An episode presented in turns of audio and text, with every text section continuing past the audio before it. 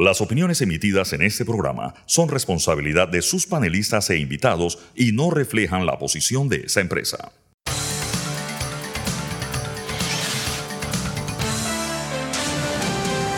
Mesa de Periodistas. Este domingo el panameñismo va a sus primarias. Se calculan que cerca de 253 mil inscritos van a hacer uso de su voto para escoger a su oferta electoral. Deben escoger cerca del 60% de su oferta electoral, tomando en cuenta que solamente hay un candidato, que es José Isabel Blandón, que por segunda vez aspira a la presidencia de la República. También vamos a hablar de la situación crítica del sistema de salud en Panamá. Esto a raíz de la huelga que se registra en el hospital de Chiriquí, que lleva más de 10 días, y la situación que están viviendo varios centros de salud, tanto de la Caja del Seguro Social como policlínicas de la Caja del Seguro Social como Centro de Salud del Ministerio de Salud, por los problemas de desabastecimiento de medicamentos, de insumos, y que incluso un comunicado del Colegio Médico de Panamá incluso añade la relación entre médicos y autoridades. Cómo esto se suma a un sistema de salud duramente golpeado por la pandemia, que ya cuando la pandemia lo golpea ya estaba en crisis. Bueno, y ver cómo resiste este sistema de salud antes, ante el deterioro, el deterioro de, de sus estructuras y lo difícil que le ha costado a la, a la actual administración tratar de rescatarlo luego de la pandemia. Al final de mes de periodistas, hacer algunos, recorrer algunos temas que hacen noticias. Uno de los temas que vamos a hablar es los avances de Panamá en el fútbol, cómo subimos en el ranking de la FIFA en la selección mayor de fútbol, pero cómo las niñas, la selección femenina, se prepara para hacer su debut en el Mundial de Australia-Nueva Zelanda, que ya empezó, y el lunes a las 6 de la mañana, por aquí por TV Max, Panamá-Brasil. O sea que cuando el lunes regresemos ya sabemos el resultado del juego de fútbol de la selección femenina entre Panamá y Brasil. Presentados los temas, presento quienes me acompañan. Alfonso Grimaldo, buen día, ¿cómo estás? Buenos días, feliz viernes a todo el público. Sabrina Bacal, buen día, ¿cómo estás? Buen día a toda nuestra audiencia. Bien, este domingo eh, el partido le toca al partido parameñista decidir sus primarias. Bueno, ya se sabe cuál es la elección. La elección es José Isabel Blandón, es el único candidato a la presidencia. Son 253 mil te doy la cifra exacta. 253.308 personas habilitadas para votar en 631 centros de votación. Según los cálculos de los propios dirigentes del partido, se espera la participación de cerca del 35%, o sea, alrededor de unas 90.000 personas. Solamente un candidato. También solamente hay un candidato a la alcaldía capitalina importante, que es el señor Guillermo Willy Bermúdez.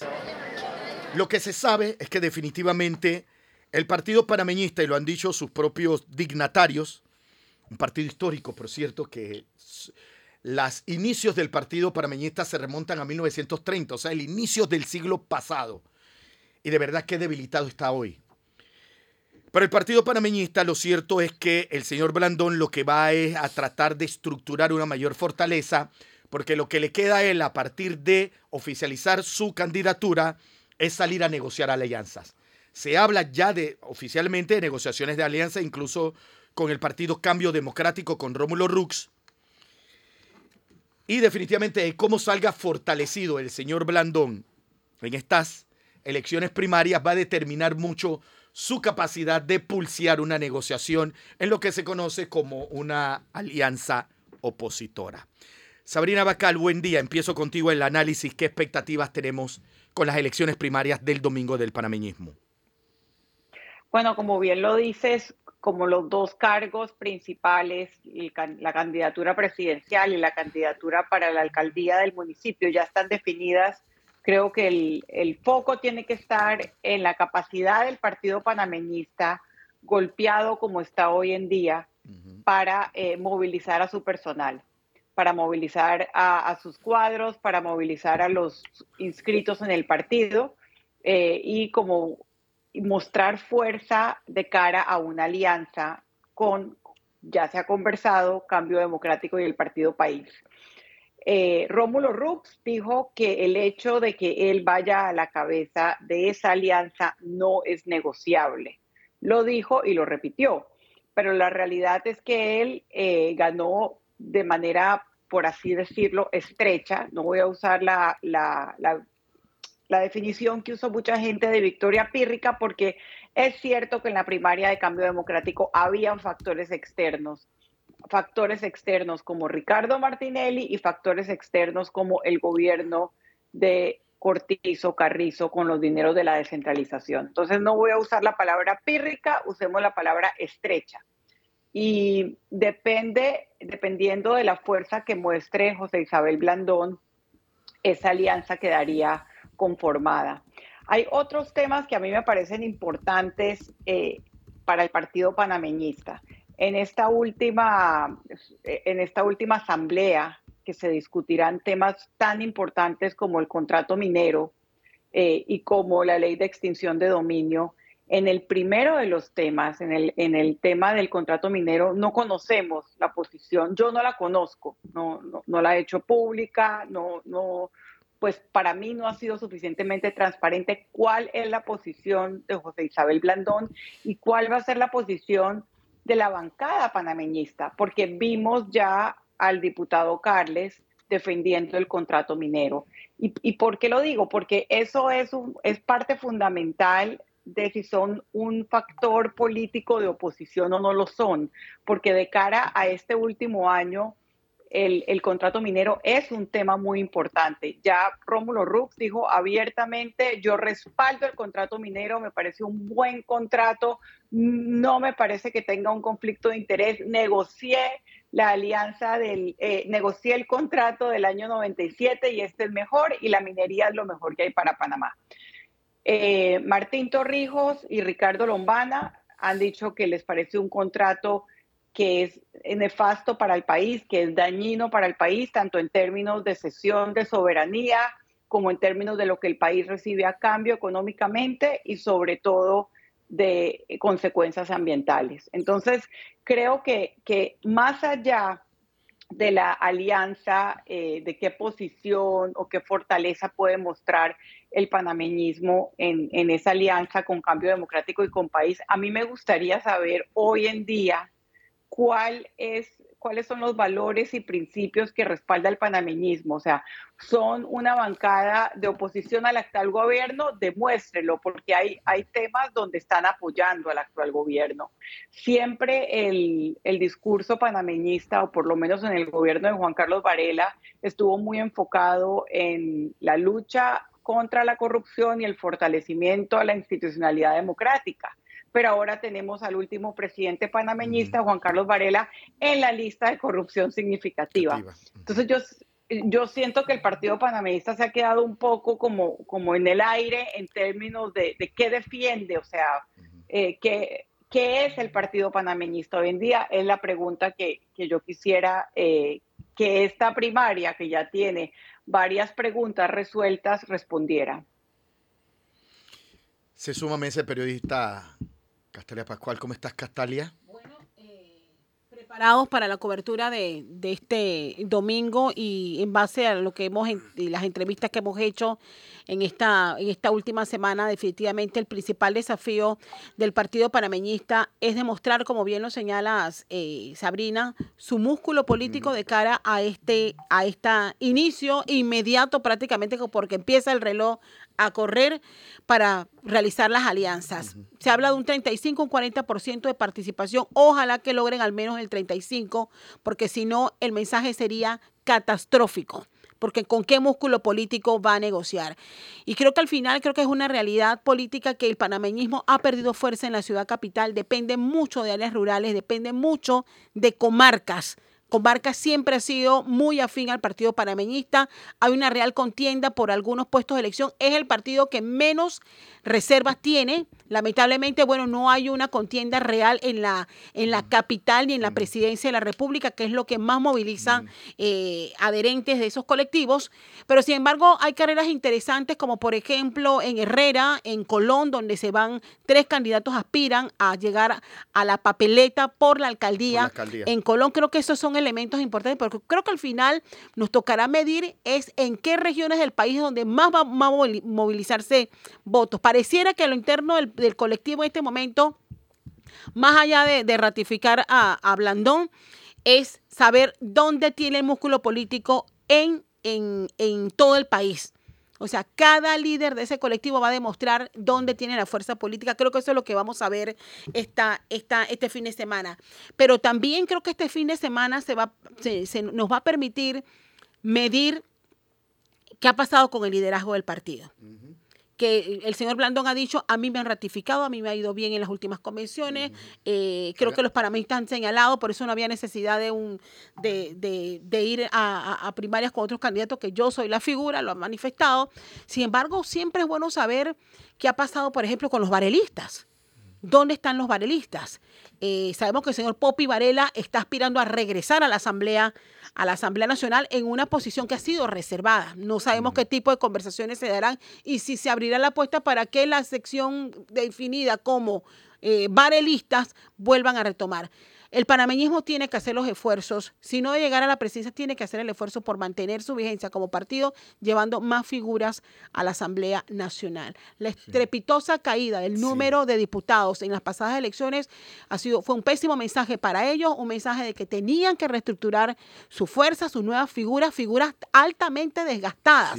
porque al final cuando empiezas a ver quiénes están tratando de regresar, más de lo mismo más lo del pasado, más de los que ya cometieron errores políticos y administrativos en el pasado, van a intentar nuevamente llegar. Yo no sé si eso es lo que le conviene al partido panameñista, ofertar para posiciones tan importantes en la Asamblea en momentos que se están pidiendo cambios profundos en la, en la Asamblea. Yo estoy con ustedes en el tema de movilización. Eh, es más, quería leer algunas otras cifras. En total hay 1.007 precandidatos, 511 candidaturas serán elegidas el domingo. Como ustedes mencionaron, se espera una participación de entre el 35 y el 40%. Eso equivaldría alrededor de 85.000 personas.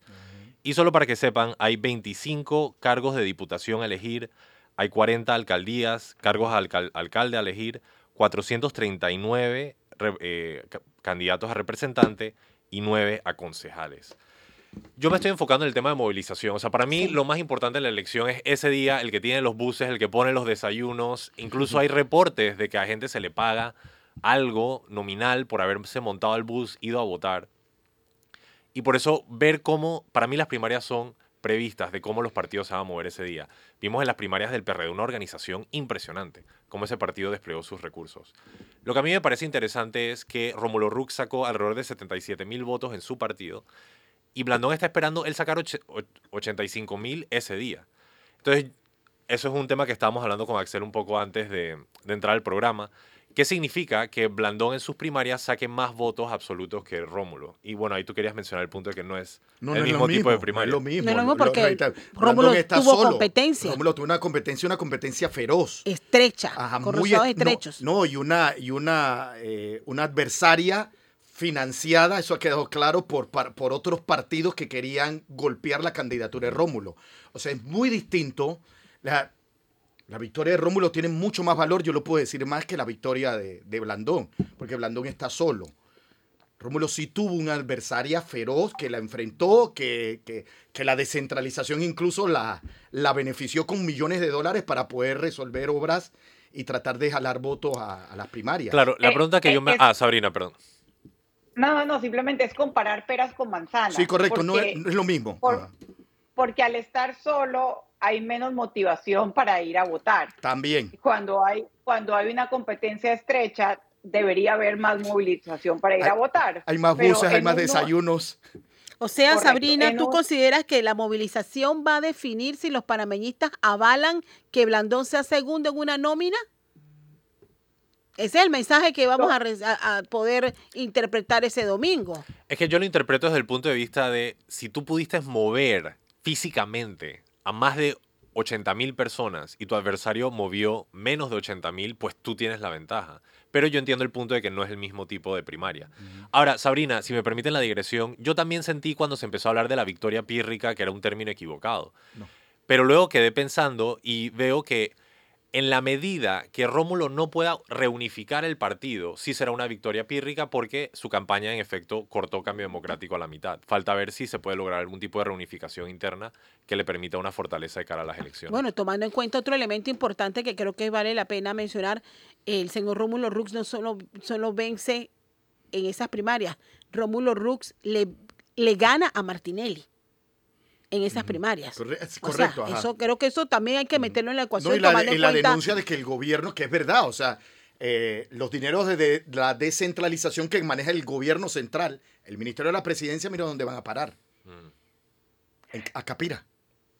Claro, pero la, la, pregunta que yo hago es, ¿cómo, ¿cómo eso vence al gobierno? Tiene denuncias de que la descentralización paralela está siendo utilizada como, como dineros de, de, digamos, de beneficio político. Pero tienes al lado a una figura como Tito Afú. Entonces, eh, ¿qué, qué de verdad, o sea, ¿qué credibilidad tiene tu crítica al gobierno?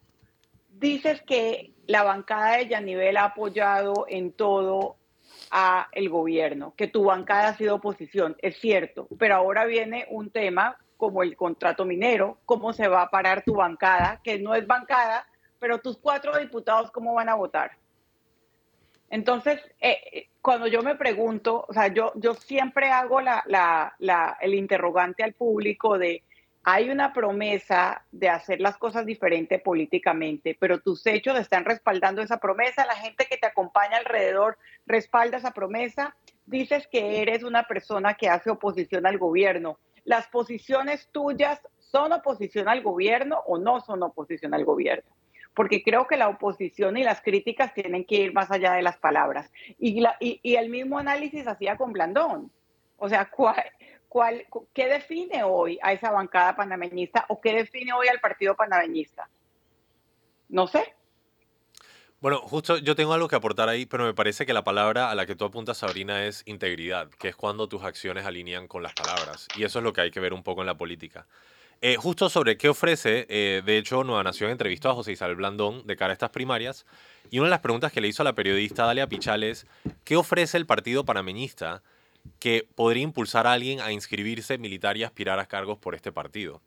Y Blandón plantea que si bien en teoría el suyo es un partido de centro derechas, la gestión de los gobiernos panameñistas ha sido más, y esta es su palabra, estatista que las del PRD. Dice Blandón, y esto es una cita directa. Sin ponerle una etiqueta, creo que la gente ve al panameñismo como más cercano al tema de ponerle ciertos frenos al dejar hacer del sector privado. Y también dejó bastante claro que a su juicio nadie se une al panameñista ni a cualquier partido por ser de una corriente ideológica en particular.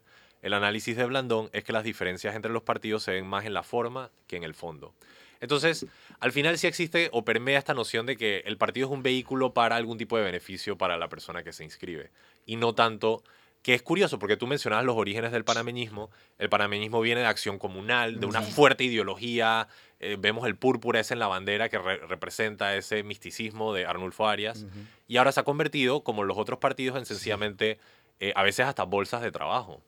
Perdón eh, que lo diga. Es, a mí me llama mucho la atención el deterioro de los partidos tradicionales. O sea, como el PRD, de ser un partido poderosísimo, de una capacidad de gobierno que llevó incluso que ha enarbolado siempre la conquista de la zona del canal, la reversión del canal, cómo, ha quedado a, a, los diputados de San Miguelito, a, Pineda, a Benicio, en eso ha quedado el PRD. Pero también me llama la atención un partido, me, decía Icar, que cumple, que está cerca de cumplir 100 años, que tuvo sus inicios eh, en, en el siglo pasado, que tuvo una persona que fue, que su creador fue tres veces presidente de la República, que definitivamente se ha convertido en uno de los hombres más importantes de la historia del país.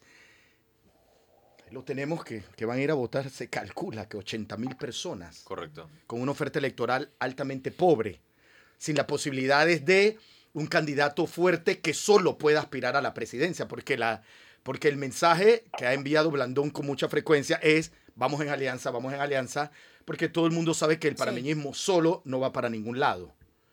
Eh, qué deterioro, qué capacidad de, bueno, quizás 100 años perdurar en el tiempo, 100 años con fuerza no es fácil. Yo creo que lo que sí tenemos claro es que después de las elecciones todos estos partidos políticos, políticos están obligados a hacer cambios profundos No los veo. en sus estructuras o van a desaparecer. Van a desaparecer. O Mira, sea, mira la o- democracia o- cristiana. O se reestructuran o ve qué van a hacer o desaparecen. Mira la democracia cristiana. El bastión de lucha contra los militares.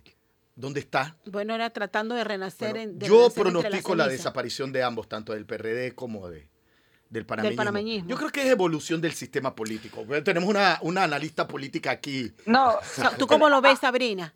A- ahora que ustedes mencionaban a Arnulfo Arias, eh, los líderes panameñistas hacen mucho menos alusión a Arnulfo Arias que los líderes Correcto, del PRD, PRD. a la figura de Torrijos. Creo que la figura de Torrijos, bueno, mitad de, de los televidentes me van a decir, recuerda que fue un dictador, recuerda que hubo desaparecidos ciertos, pero creo que la figura de Torrijos tiene algo que mostrar, tiene, tiene el canal, tiene la reconquista de la soberanía nacional Sí. y la, y la figura de Arnulfo Arias hoy en día, con los valores de derechos humanos de hoy en día, es vista como una figura, sí, que trajo, eh, que trajo algunas cosas al país, pero muy ligada a la ideología nazi. Eh, entonces, eh, y a mí ningún panameñista, porque esta pregunta se la he hecho Sí. a, a- a varios de los dirigentes, se ha podido desligar de esa admiración que Arnulfo Arias profesaba por, por Hitler y por el gobierno nacional socialista alemán. Entonces, yo creo que también ha habido como un, un- una comprensión de lo que significa, lo que lo significaban algunas ideas de Arnulfo Arias Madrid y todo el tema de las razas prohibidas, etcétera, etcétera, eh, eh, con los valores de hoy en día. Y No. eh, el líder no es tan mencionado por, por los por los eh, por las figuras panameñistas. Casi no vemos eso. En cambio, en, en el, to- en el PRD vemos que se están disputando la figura de Torrijos ¿Quiénes más constantemente. torrijistas? Ujú. Eh, yo podía hablar con José Isabel Blandón sobre el tema eh, y de hecho agregaría Sabrina al listado que has hecho Arnulfo Arias que él también cuando era médico aquí en Panamá recomendó la esterilización forzada de los afrodescendientes en el país. O sea, es una figura bastante controvertida con opiniones definitivamente contra los derechos humanos. Eh, pero si nada más agarras el nombre del partido, que antes era arnulfista, hoy panameñista, a mí sí me parece que se ha fallado eh, porque hoy día estamos hablando mucho de la intervención de otros países en Panamá, que si la lista, que si esto, que si hay una injerencia de otras naciones. Y me parece que un partido nacionalista, en el sentido de un partido que defienda algún tipo de autonomía nacional, sería muy bienvenido por la población, pero el panameñismo no ha sabido ocupar esa posición. Eh, creo que de hecho el PRD incluso se encuentra un poquito más cerca a eso. Eh, pero sí me parece que hay un espacio para un partido panameñista en ese sentido más formal de la palabra, eh, porque Panamá ahorita mismo se enfrenta a muchas presiones internacionales. Bueno, vamos a ver qué sucede el domingo. El domingo el partido panameñista va a primarias. TVN Noticias va a tener una cobertura especial desde las 7 de la mañana, análisis, cobertura en todos los puntos donde se estén dando los hechos, los eventos importantes, la votación de los candidatos. Vamos a estar transmitiendo los resultados, que se sabe ya que definitivamente José Isabel Blandón va a ser el, el vencedor porque es el único candidato. Y tenemos cobertura especial, lo invitamos para que se mantenga al tanto con nosotros de todo lo que va a suceder el domingo en el partido panameñista. Yo solo quería mencionar que lo interesante de esas transmisiones, y yo de seguro la voy a estar viendo en TVN, es que también se ve un poco el espíritu del partido. Ves a la gente, ves Sí. la animación, ves la No, vida. y nos estamos preparando para las elecciones del, del 5 de mayo. Correcto. Vámonos a nuestra primera pausa comercial. Cuando regresemos vamos a hablar de otros temas que hacen noticias. Vamos a hacer un, un repaso, un análisis de lo que sucede en el sistema de salud en Panamá. Tenemos una huelga en Chiriquí que parece que no va. Tenemos el principal hospital en Chiriquí paralizado. Miles de citas se han perdido, miles de asegurados afectados. Vamos, vamos a, a- a volver a, a- a entrar al analizar lo que está sucediendo en el sistema de salud en Panamá y analizar otros temas que hacen noticias. Les recuerdo, usted está en Mese Periodista. Aquí tiene el análisis profundo y diferente que te pone al día. Pausa, regresamos en minutos. Les reitero la bienvenida a Mesa de Periodistas de este viernes 21 de julio. Axel Rivera les saluda. Están conmigo Alfonso Grimaldo, Castalia Pascual y Sabrina Bacal. En el Hospital Rafael Hernández en Chiriquí, el principal hospital de esa región, porque atiende en Bocas del Toro, atiende pacientes de la comarca, desde la comarca llegan a ese hospital. Eh, se cumple más de 10 días de paralización. Se han perdido miles de citas. los médicos están exigiendo eh, que se solucione el problema de desabastecimiento de medicamentos y de insumos. Vamos a retomar un tema que nos preparara nuestro corresponsal Demetrio Abrego para poner en contexto el tema y empezar el análisis sobre la situación sensitiva que, están viviendo, que está viviendo el sector salud. Vamos a ver el reporte de Demetrio Abrego. Gracias compañeros, les puedo informar que distanciados así permanecen los médicos del Hospital Regional Rafael Hernández y las autoridades de la Caja de Seguro Social tras 11 días de paro en este centro hospitalario. Pese a las mesas técnicas en donde vienen conversando, no se ha logrado acuerdo en el punto que los mantiene más divididos, que es la destitución del subdirector administrativo de este centro médico. Las partes han dicho seguir conversando, pero son más de 2.500 las citas que ya han sido perdidas y que han tenido que ser reprogramadas por parte de los médicos especialistas y también los pacientes quienes dijeron estar ya muy preocupados. Las autoridades médicas, al igual que los propios doctores, dijeron se mantienen en el diálogo. Para este viernes, en horas de la mañana, los médicos han anunciado una conferencia con los medios de comunicación social en donde dijeron estarían dando a conocer un comunicado al país. Demetrio Abrego, TVN Noticias. 2.500 citas se han perdido. 2.800 actualizó esta mañana eh, la, la, vocera, la doctora Yelkis Gil, directora nacional de Servicios y Prestaciones de Salud de la Caja de Seguro Social. Y eh, si bien es cierto, dice Demetrio que se van a reprogramar, pero mientras no, mientras no se solucione ese problema y regresen los, los médicos, difícilmente se va a poder establecer una programación para recuperar esas citas. Y 11 días y las posiciones distantes, dijo. Mm, que se ha estancado, que se ha estancado porque se han agotado ya las conversaciones en cuanto a lo del abastecimiento, es lo que ha dicho hoy la, Caja del Seguro Social. Sin embargo, se ha estancado la conversación porque los médicos en, en paro han señalado que no es negociable la petición de la remoción del cargo del subdirector del hospital Alfredo Lamis, a quien señalan o consideran que sus acciones condujeron específicamente a sufrir la crisis que los llevó a iniciar este paro. Y que nada vale que, el, que la Caja de Seguro Social se comprometa a resolver el problema si según ellos no sacan de la institución a la persona que los habría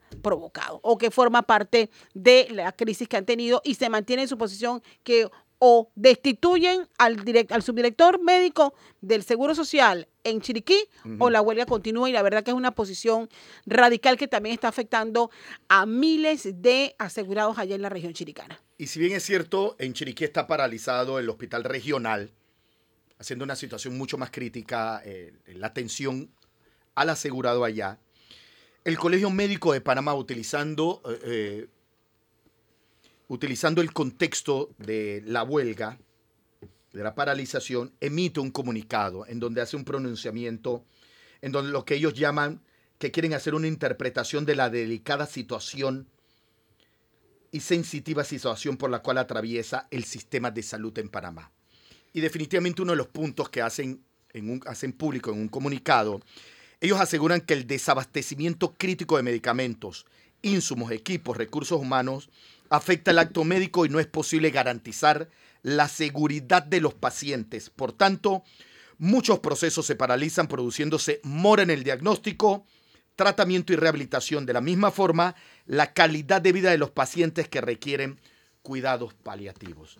El sistema de salud en Panamá se está viniendo al piso y poco se ha hecho para recuperarlo.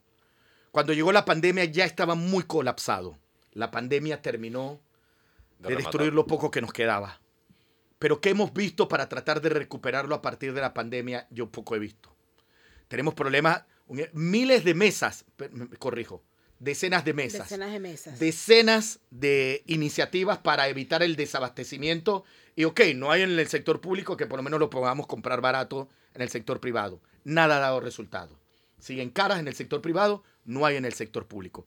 Castalia, te escucho. Bueno, yo creo que al final, yo no sé si algunos señalan que es una posición política, pero si tú tienes a un candidato. No, si tú tienes a un grupo de médicos señalando, esta persona es una piedra en el zapato para mejorar nuestro sistema, yo creo que, caramba. Y los médicos son los que proveen el servicio Y final. los Correcto. médicos son los que proveen el servicio no al el final. administrador. Bueno, al menos se parece temporalmente mientras terminan las negociaciones y veamos qué es lo que está pasando. Pero, pero sí, este, este es la situación al final y más allá del paro que afecta a los chiricanos en este momento.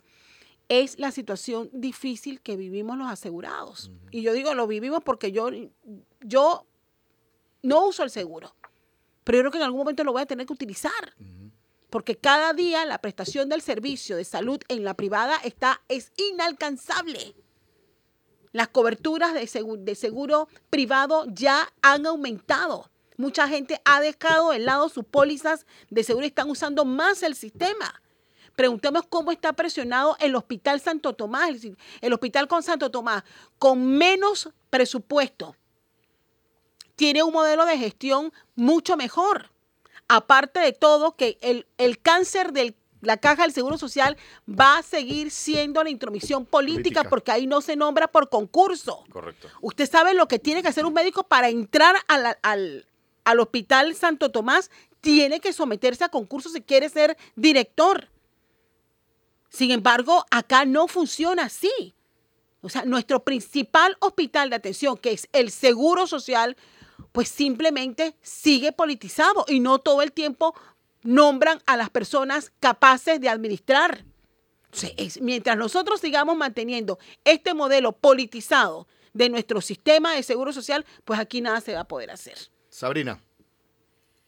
Sí, estoy completamente de acuerdo con Castalia y si miramos el, el, digamos, no solamente este, este árbol y esta huelga, sino el bosque en general, Correcto. podríamos concluir que, que, que el país no aprendió nada de la pandemia, Sí. porque estamos viendo en, en- en este comunicado del Colegio Médico, hablan de que ellos no pueden atender a sus pacientes si no hay insumos y medicamentos básicos. Que cuando, que cuando lo piensas en un país donde sobra plata para el clientelismo, la llamada descentralización paralela, y no hay insumos médicos y medicamentos y el, oncológico tuvo que rogar y se tuvo que formar un escándalo nacional y yo no sé si todavía ya, ya hubo la, el traslado de dinero al oncológico. O sea, constantemente estamos viendo que, que la atención del gobierno central y los recursos están destinados a maquinarias políticas, a clientelismo y no a los servicios públicos básicos que necesita el panameño. Y, y- y estamos viendo el- la crisis del sistema de salud por todos lados. Yo también quisiera hablar sobre el, el bosque en general, eh, Ujú. en particular el tema financiero. El presupuesto del Ministerio de Salud oscila alrededor de los 2 mil millones de dólares. Para darles una idea, eso es similar a la contribución anual del Canal de Panamá o el déficit en este momento. La Caja del Seguro Social son 5 mil a 6 mil millones de dólares. Eso es literalmente la institución en términos monetarios más grande que tiene el país. Así es, No se contabiliza dentro del presupuesto del, del gobierno central porque no es parte. así es. Pero imagínense, los panameños pagan al menos 7 mil millones de dólares anuales en salud y esto es lo que reciben. Entonces, el problema no es el dinero, el problema es ejecución. Entonces, si tú vas a un restaurante y tú pagas por un plato de 70 dólares y te traen un plato de 20 dólares, el problema está en la cocina, claramente. Entonces, esto hay que cambiarlo porque cada día que pasa donde seguimos destinando estos fondos a este sistema roto, sencillamente estamos perdiendo el dinero porque no estamos construyendo capital a largo plazo. Y lo otro que yo quería decir, esto ya es una opinión muy particular mía, eh, lo he hablado con algunas personas, hay quienes difieren de opinión, pero la Caja del Seguro Social no puede ser a la vez una administradora de seguros y un proveedor de servicios de salud. La Constitución dice claramente que la salud es pública y está a cargo del gobierno central. Por lo tanto, la provisión de los servicios públicos de salud tiene que estar a cargo del Ministerio de Salud. Y eso lo sabe Punto. llegado allí. ¿Cuántos directores y subdirectores hemos visto llegar señalando y planteando lo que tú acabas de, de- de mani- de señalar? Y terminan yéndose porque el poder político no les permite hacer los cambios que necesitan hacer. Y también se excusan diciendo que es muy... No, es muy complejo. No, o sea, si ahorita mismo tu complejidad está dejando a la gente sin medicina y no les da salud, pues hay que resolver esa complejidad. Lo siento, no podemos seguir. El seguro social se tiene que romper. Tenemos que poner el tema de administración de seguros de un lado y agarrar todo lo de provisión de salud y meterlo en el MINSA. Y eso significaría, y esto es lo más importante, que alrededor de 4 mil millones de dólares que hoy día se están ejecutando de forma descentralizada en la Caja del Seguro Social sin supervisión, al menos pasarían a ser administrados Sí. dentro del gobierno nacional bajo la ley de transparencia. No, y, y lo triste cosas. es que muchos de esos pacientes que hoy han perdido sus citas tenían hasta un año esperando esa cita. No, eso, es- o sea, eso es cruel. o sea, de verdad. cruel. Eso no es ineficiencia, eso es crueldad. Punto. ¿Tú sabes cuánta gente está bajando de la comarca que no sabe que, la- que el hospital está paralizado a buscar servicios médicos y, Inaceptable. y no, y no, no se le puede atender? Sí, y luego el- tú me dices del otro el- lado. Ajá. El sistema de, perdón, el sistema de salud en Panamá es altamente inhumano, me consta, porque tuve, he tenido experiencias terribles de, de la falta de calor humano de atender a una persona que incluso puede estar al borde de la muerte. Aquí no- yo tengo, conversaba en estas noches con una compañera que estaba en una instalación de, una la- de la- policlínica. una policlínica de acá del Seguro Social y el médico le dio el diagnóstico y le dijo, usted tiene un médico en, el- en una clínica privada, vaya rápido a atenderse Wow. allá, Vaya ya. Vaya rápido a atenderse allá. Y ella tuvo que salir del hospital donde estaba y se fue a atender con su médico en el sector privado. Mira hasta dónde vamos. El lema de la caja. Ah, perdón, y no le habían hecho un ultrasonido Porque porque, no- no, había. no había, no hay- y no una había poli- forma. Era la, JJ Bellarino. No, es lo que te iba a decir es que el lema de la caja del Seguro Social es humanizándolo. En su momento, tengo entendido que ya, no lo es. existe. Pero tú sabes quién diría eso? Un psicópata. Un psicópata diría humanizándome, ¿entiendes? No tiene sentido que le estamos metiendo 7 mil millones de dólares por acá, un tercio del presupuesto general del Estado a la salud, y del otro lado está saliendo citas que toman un año hacerse y vayas a la clínica privada o si no se va a morir. Claramente el tema es capacidad, claramente. Y además, Castalia, yo tengo algo que se llama la teoría posicional de la botella, ¿ok? Eso significa que mientras más alta está la botella en la jerarquía de la institución, más desestabiliza la función hacia abajo. Entonces, cuando tú tienes a un subdirector... Correcto. Cuando tú tienes a un subdirector... Por eso la peor botella es el presidente. Cuando tú tienes a un subdirector que está causando todos estos estragos, pues tienes toda la provisión abajo de él desestabilizada. Entonces, no, no solo es la cantidad de botellas, sino la calidad de la botella lo que también nos afecta. El comunicado del Colegio Médico habla de los ambientes laborales. ¿Qué señala? Ajá, habla. Es para brindar servicio adecuado se requiere de ambientes laborables saludables en que impere el respeto en las relaciones interpersonales entre autoridades y colegas. Se respete la autonomía del médico en las decisiones clínicas y dar un, rat- y dar un trato respetuoso, no discriminatorio a pacientes y resto del equipo de salud. De menos que esto tiene que ver con la relación de lo que está sucediendo. Yo voy a reservar la fuente, porque al final uno cuestiona a los médicos. Yo, por amor a Dios, pónganse en el pellejo de esa gente que tenía un año de estar esperando por su sitio y ustedes simplemente ahora quieren de todos modos que remuevan al, di- al subdirector o si no, no se para la huelga. Voy a reservar mi fuente, pero sí debo exponer el sentir de quienes hoy están recibiendo palo, porque de que esos médicos están recibiendo palo allá por no atender a su gente, lo están recibiendo. Buenos días, licenciada Castalia. El día de hoy se expondrá en el Hospital Regional de David que mientras se están haciendo las mesas para acercar al diálogo, el subdirector ahora se le ocurre hacer auditoría a los cabecillas del paro. O sea, empieza entonces a revisar, a pasarle lupa a cada uno de los dirigentes del paro. No se puede trabajar con una persona que se persigue y maltrata a su personal. Por otro lado, se ha tratado de que el director general lo saque y él mismo no ha querido. ¿Acaso una persona está por encima de la salud del pueblo?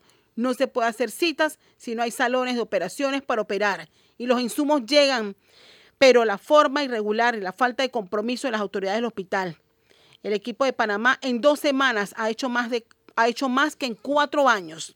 Con esa actitud en medio de un paro, las negociaciones se han separado enormemente con el gremio. Dice que hasta el, su- hasta el propio director ha entendido la situación. Ellos están denunciando hostigamiento, un mal ambiente laboral que también ha llevado al descalabro de la situación puntual en este hospital. Entonces yo creo que al final alguien, alguien tiene que ceder. No, y no- alguien tiene que ceder. para mí ni es tan complejo. O sea, si y yo le tengo- estoy hablando a la oposición y disculpa, No. nada más de, de- de este médico que, que pide Claro. la reserva, sino lo que el propio colegio está dando a conocer cuando reafirma lo importante que es el clima laboral en que se tiene que trabajar En todos lados. en todos lados, inc- sobre todo en hospital donde nosotros, ¿cómo yo voy a atender a un paciente que demanda de mi atención, de mi humanidad? Si a mí me tienen aplastado y pisoteado en, en un centro de atención médico. Eso, eso, eso hay que verlo con luces largas y no quiero ponerme ahora a favor de los que están, en- pero bueno, a las, a las historias hay que mostrarlas con sus, con sus dos partes, así que parece ser que esta es una, una parte de importante que hay que analizar. No, definitivo. Yo lo único que voy a decir es que desde un punto de vista organizacional, el proveedor del servicio es el médico. Entonces, si el médico te dice, quítame al administrador, tú quitas a ese administrador, punto. Porque el administrador no es el que redunda en la salud, es el doctor o la doctora. Entonces, siempre tienes que escuchar al último proveedor del servicio. Bueno, esperemos que el diálogo impere, esperemos que las posiciones sensatas también imperen y se pueda resolver este problema en un hospital que lleva Ojo, pero es una 11 días curita. parali- paralizado. Porque hoy es el Hernández, pero nosotros revisemos lo que pasa en el resto del país. No, y recuerda que todas estas paralizaciones debilitan aún más esa estructura ya deterioradas. O sea, lo que se rescata después de 11 días con esa cantidad de citas y operaciones perdidas es, es triste, porque el afectado en todo esto es el asegurado, es el parameño que paga. Yo quiero escuchar las propuestas de los que aspiran al, ¿Qué a a ser con- presidente para que yo creo que eso, eh, aquí que no vengan a echar cuentos. Aquí que no vengan a cuentear, porque ya bastante cuentos nos han echado. Sí, yo no sé si el parameño ya. se aguante ya un presidente no, no, no. cuentero. Al menos nosotros como periodistas no nos No, debemos aguantar ya, Axel Rivera. Yo Así creo que es, eso hay que dejarlo claro. Pascual, así es. Bueno. 8 y 46 de la mañana, vamos a nuestra, nuestra segunda y última pausa comercial. Cuando regresemos, rápido repaso de los hechos que hacen noticias. Yo quiero hablar del fútbol, cómo ha crecido en Panamá. Les recuerdo, el lunes juega la selección femenina a las 6 de la mañana. O sea, O cuando sea el que no tengo AM. no, en TV Max. Tú vas a estar Yo propongo que Ajá. transmitamos. Te adelanto que el lunes no voy a ver tu noticiero, voy a ver el juego de las niñas contra Brasil. Cuando vengamos el lunes Hay- a hay Mese Periodista. Sabrina, Alfonso. Con un monstruo. Allá sabemos el resultado de Panamá contra Brasil. Muy difícil ese juego, por cierto. Yo les recuerdo, usted está en Mese Periodista, aquí tienen análisis profundo y diferente que te pone al día. Pausa, regresamos en minutos. Recta final de Mese Periodista este viernes 21 de julio. Quiero dedicar los últimos días, eh, perdón, los, las últimas, Horas. los últimos minutos. Minutos, minutos. Los últimos minutos, ya están pensando que es viernes. Quiero dedicar los últimos minutos del programa a resaltar, como venimos de un triunfo importante, pese a que no somos campeones de la Copa de Oro, a resaltar los avances del fútbol parameño. Tal como se habría pronosticado la selección mayor de fútbol, tengo aquí el cable hecho conocido ayer, Panamá escaló 12 posiciones al pasar de la casilla 57 a la 45 en el ranking de la FIFA. Y esto nos ha ubicado como el mejor país de Centroamérica, el país con el mejor fútbol en Centroamérica. De verdad, decir, esto no es Europa, esto no es Sudamérica, decir que somos los mejores de Centroamérica quizás no tiene mayor valor global, pero sí tiene valor regional, tomando en cuenta que desplazamos a Costa Rica. Estamos por encima de Costa Rica y para mí Costa Rica es uno de los mejores, eh, uno de los mejores desarrollos futbolísticos del área. Aplausos para Panamá. Creo que hay logros importantes. No pudimos quedar campeones, pero hay logros importantes. Vamos por buen camino. Ojalá mantengamos consistencia, seamos sostenidos con lo bueno que estamos haciendo y tengamos la capacidad de identificar lo malo y abrir esos espacios de aprendizaje para mejorar más. Así que felicidades, somos el mejor equipo de fútbol en Centroamérica, muy pocas veces lo hemos sido, y desplazamos a Costa Rica. Que Costa Rica debe estar, a diferencia de nosotros celebrando, debe estar eh, reflexionando qué nos ha pasado. Y bueno, yo vi mucho análisis tico reconociendo el desarrollo en la región. Ha, ha dado muchos aplausos al desarrollo futbolístico en Panamá, un desarrollo futbolístico altamente limitado, por cierto, el panameño, incluso si lo comparamos Sí. contra Costa Rica. La Liga de Fútbol Interna costarricense es muy fuerte. Muchos jugadores eh, ticos viven de su fútbol porque reciben muy buenos salarios y tienen un desarrollo futbolístico, una liga profesional interna muy fuerte. Nosotros todavía, Todavía la estamos construyendo. Pero bueno, es importante. Yo quería preguntarte, Axel, ¿qué sigue ahora Que siga ahora. para, el- para la selección? Fortalecer las ligas internas para que sirvan de trampolín para llevar a nuestros jugadores a las mejores ligas. eh. Las, los jugadores nuestros tienen que ir a las mejores ligas de fútbol del mundo. Ojalá todos pudieran ir a Y los próximos compromisos. ¿Cuáles son? La Ah, Copa exacto. América. La Copa América. Panamá tiene todas las. Panamá va a estar en la Copa América. Y, y ¿Eso esas son es? las vitrinas hermosas y que nos hacen crecer mucho. El 2024, junio y julio del 2024, la Copa América. Eh, No, y y- definitivamente como fanático lo vamos a disfrutar mucho. También te, acabas de mencionar el tema de las academias. ¿Dónde están esas mejores academias del mundo? No, son las ligas. Son o sea, las tú ligas. tienes Ah, tienen que mandar- jugar dentro. Sí, Ajá, ya, la ya, ya LPF los forma, los organiza y negocias con las mejores ligas para mandarlos. Lo ideal sería España, a Europa, a Sudamérica, que tienen fútbol mucho Sí. más desarrollado que el nuestro. El fútbol colombiano. El fútbol colombiano es una buena escuela para el fútbol panameño. Y si tú te das cuenta, lo que llamamos legionarios, mucho de la selección descansa sobre nuestros legionarios. La LPF está haciendo su trabajo. Hay que apoyarla. a mí me y hay que que- fortalecerla. A mí me encanta que nuestros jugadores, eh, pese a que llevan muy, muy arraigados sus raíces de barrio, de gueto, porque el talento está en el gueto y eso es algo que nosotros tenemos que, que, que admitir y valorar, que el, que el talento del fútbol sigue estando en nuestros barrios. Siempre va a estar. Eh, siempre va a estar en nuestros barrios, como ocurre en muchas partes del mundo. Eh, me encanta la forma en que los han, que los han, los han preparado y la forma en que se presentan, la forma en que hablan, están tan bien alineados para, para, sus entrevistas, de verdad que, que estamos a otro nivel. Ya hemos avanzado y creo que, que, Eh, que- el el es muy bueno lo que hemos presentado. El otro logro y que tiene, hago aplausos también, aplaudo. La selección femenina. Ya empezó el Mundial Mayor Femenino en Australia y Nueva Zelanda. El lunes a las 5 de la mañana empieza la transmisión de TV Max. Así que lo invito a que venga a TV Max a ver y se quede, vea Mesa de Periodistas después. Y a las 6 de la mañana juega la selección femenina, juega contra Brasil. Wow. Definitivamente un reto enorme. ¿Con cuántas- cuáles equipos estamos jugando nosotros? El grupo F de Panamá está con Francia, Ay, con mío. Jamaica y Brasil. Compromiso muy difícil. Brasil y Francia.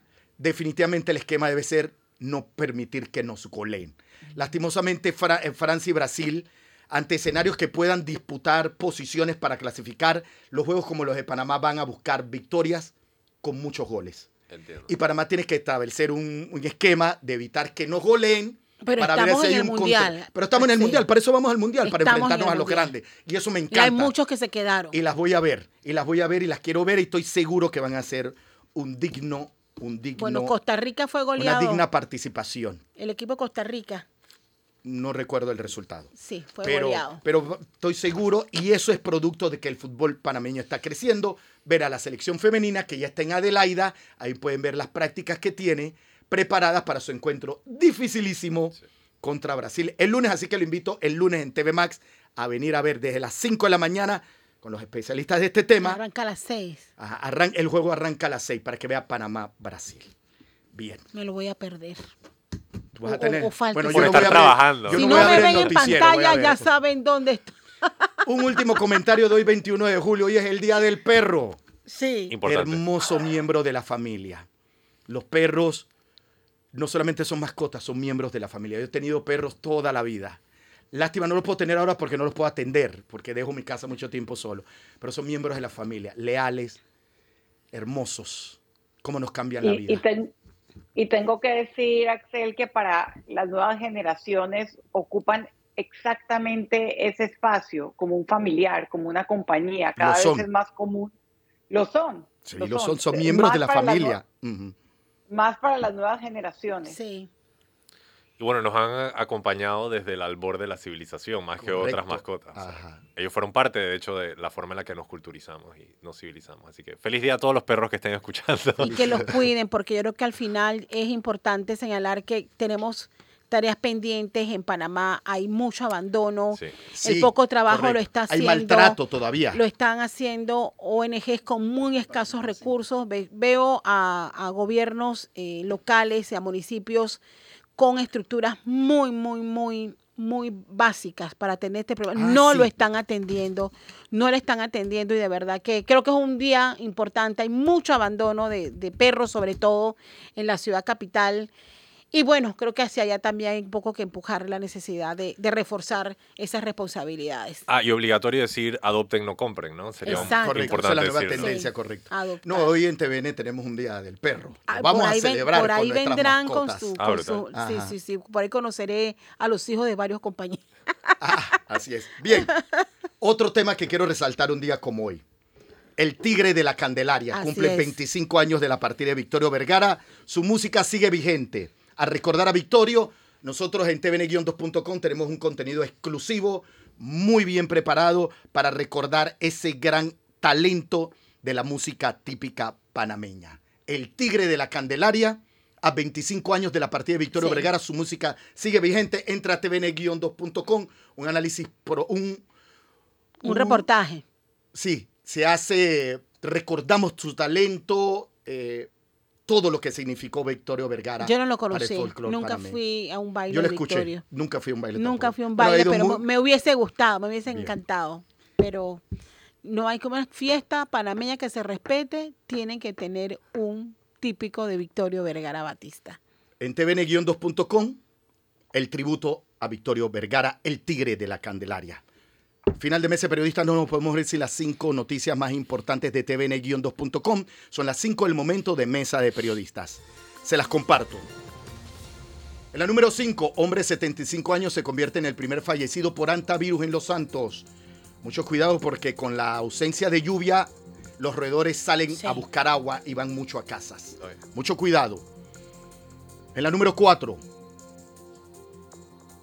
Estados Unidos escoge a Panamá para impulsar desarrollo de la industria de chips. Tema importante, ahí puede ver los detalles y qué significa esto. Vamos con la número 3. Minsa lanza advertencias sobre jarabe. ¿De qué se trata? Los detalles para que conozcan si está interesado en, en entender qué está sucediendo con el jarabe. Vamos con la número 2. Hay un, se Perdón. trata de un jarabe que tiene, sí, se trata de un jarabe específico que tiene concentración de más alta de etilenglicol. Sí. Ah, Así wow. que es su- sumamente importante que lean eso. Vamos con la, vamos con la número 2, que ya la analizamos. FIFA publica la clasificación mundial correspondiente al mes de julio. ¿Cómo quedó Panamá? Ahí se puede enterar. Yo lo dije, pero igual se puede enterar y conocer más detalle y los criterios que utilizó la FIFA para que Panamá hoy esté en una mejor posición. Vamos con la número 1, la más leída en tvn2.com. En vivo así se encuentra el tráfico vehicular a esta hora. Ese es lo más seguido en la página. Siempre. Importante Sí. entrar en las mañanas para ver cómo Correcto. está el tráfico. Antes de que salga de su casa, salga a TV, eh, entra, antes de que salga, entre a tvn-2.com y entérese cómo están las calles de la ciudad capital, principalmente la gente que viene del sector oeste. Final de mesa de periodistas. Los espero el lunes a las 8 en punto. El domingo. Perdón, gracias Castalia. Los espero el domingo en la cobertura especial de TVN Noticias a partir de las 7 de la mañana con la transmisión de los principales eventos, con el análisis, con el debate, con los resultados. Cobertura completa primarias parameñistas el domingo desde las 7 a.m. Los espero el lunes a las 5 de la mañana en TV Max para que vea el juego Panamá-Brasil, el primer compromiso de la selección femenina en el Mundial. Y se queda ahí cuando termine el juego a las 8 de la mañana. Yo voy a estar aquí para hacer un pequeño análisis. Mesa de periodistas con el análisis profundo y diferente que te pone al día. Nos vemos, Castalia. Yo los espero a las 6 de la mañana en Noticias AM y les prometo que abrir- abriré paréntesis para ir informándoles también de cómo vamos en este juego de nuestra selección femenina. Alfonso Grimaldo, nos vemos el lunes. Solo diré noanación.com y feliz viernes y feliz fin de semana a todos. Sabrina, Sabrina. nos vemos el lunes. Muy, muy bien por tu análisis el lunes, porque debemos exigir paridad en todo lado, también en el deporte. Sí. Así va a ser. Y yo voy a traer el análisis de ese juego porque lo voy a ver. Gracias. Los espero el lunes, 8 en punto de la mañana. Tengo un feliz fin de semana. Recuerda que en Mese Periodista usted tiene el análisis profundo y diferente que te pone al día. Hasta el lunes.